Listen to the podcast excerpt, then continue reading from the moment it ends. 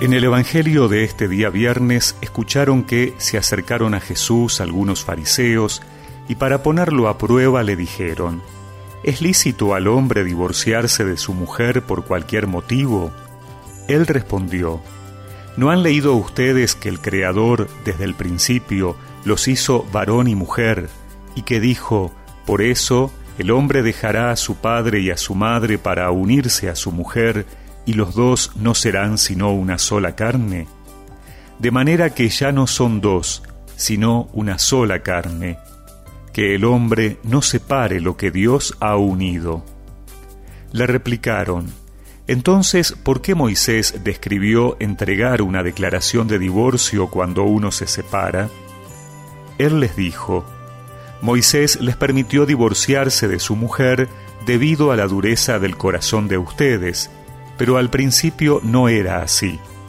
Por lo tanto, yo les digo, el que se divorcia de su mujer, a no ser en caso de unión ilegal, y se casa con otra, comete adulterio.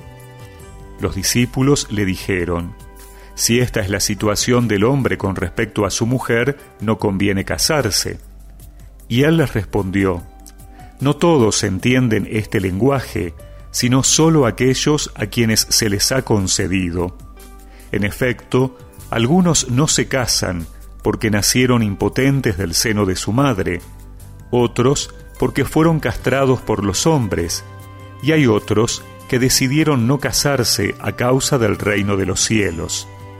El que pueda entender, que entienda.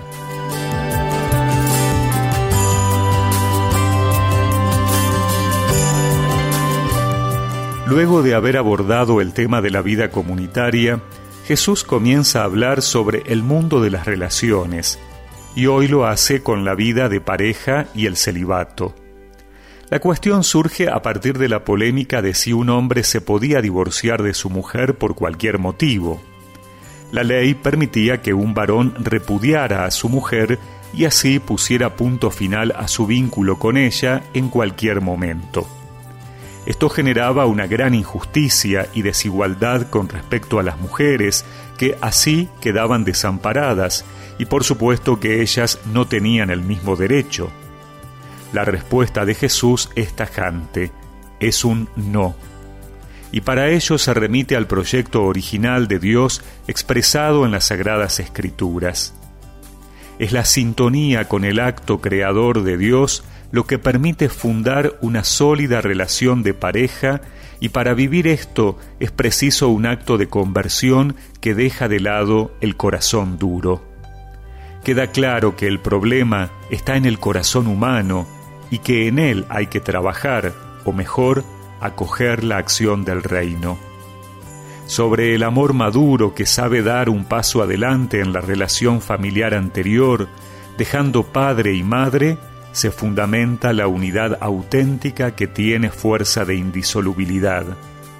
En esta unidad, la diversidad de la pareja se hace también igualdad, respeto que dignifica al otro, compromiso de uno con el otro, siempre bajo el señorío de Dios. Cuando esto sucede, se fortalece la mutua fidelidad. Con su enseñanza, Jesús rompió los moldes culturales que ponían en desventaja a la mujer frente a su marido. Por eso, ahora, los discípulos parecen protestarle por su radicalidad. Pero así es, el Evangelio también pide conversión de los esquemas culturales. En presencia del Señor, te entrego el corazón y todo lo que soy. De tu mano en este altar sellamos esta unión